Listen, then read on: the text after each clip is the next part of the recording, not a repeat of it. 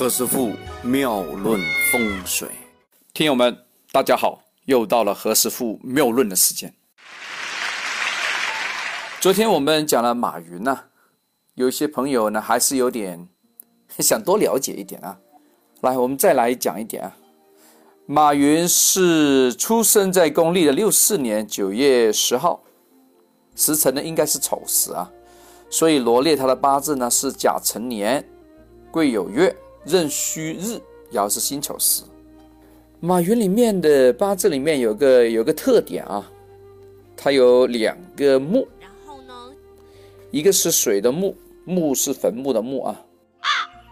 这个水木呢，它是布满了整个局里面啊，因为它又是酉月出生，所以呢，酉金生壬水，这个水啊有点泛滥了。是吗？大家还记得马云是什么生肖的吗？是辰龙啊，辰就是龙啊，龙肖是用神来的啊，它是产生一个非常大的作用。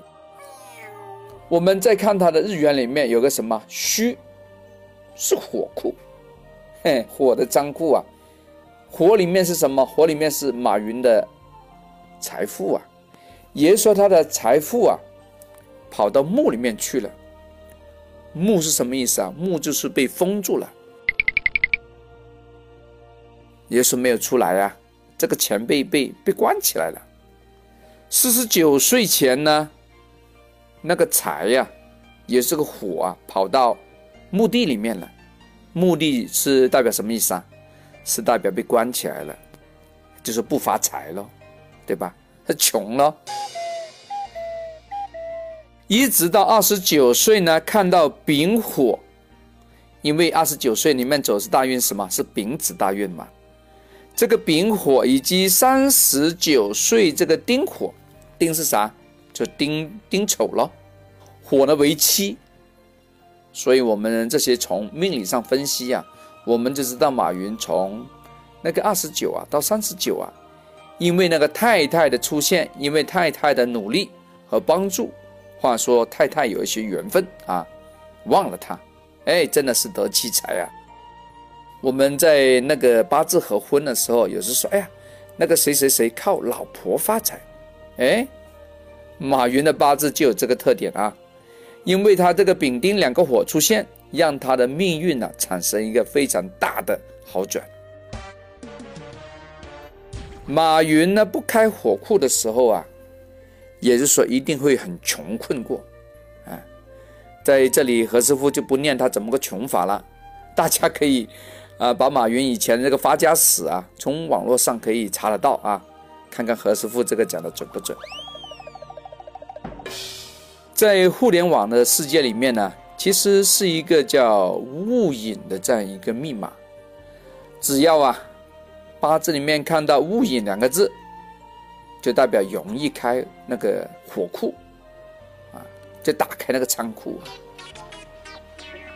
戊为戌，这个火库见寅木就开，火库里面有丙火，偏财偏妻。那丁火呢？有些朋友就问了，丁火是啥东西啊？丁火里面有正财正妻，所以啊，四十九到五十岁啊，开火库，那就成功了。啊，赚大钱！大家听到这里也想问了，哎，何师傅啊，我有没有机会赚大钱呢？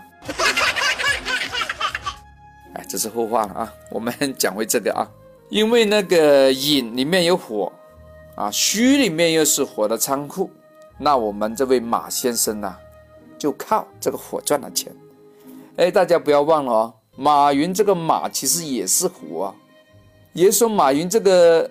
投胎落点正确啊，他投到了一个马的人家，也就是说投胎到了一个火的人家，哎，这个落点正确啊，非常好。发不发财呀？就是因为他开不开火库，他发不发财呀？就看他一辈子啊什么时间点来打开那个火的仓库。如果我们讲的更远的话，哈，我们这个马云先生呢，晚年呢，晚年怎么算是晚年呢？就大概七十九岁之后啊，其实应该移民，话说到别的地方去住啊，住哪里啊？住刚才我们说的木多火多的地方，比如说到香港去啊，啊，到新加坡去啊，到澳洲去啊。话说到我们中国这个比较南端的地方啊，譬如说海南呢、广州啊、深圳来住，这些地方啊非常旺他哦。二零二零年之后呢，哎，二零二零是庚子年呐，金生水，这个呢金生水太多了。所以，我们马先生可能在这一年呢，会有一些小状况，要留意啊。寅木呢，是他八字里面的一辈子的关键，就是猫啊。所以，马云先生也可以呢，经常到动物园去看一下猫啊，看一下老虎啊，比较好，哎，特别有运。或者找一些那个虎月出生的人，或是生肖属虎的朋友哦。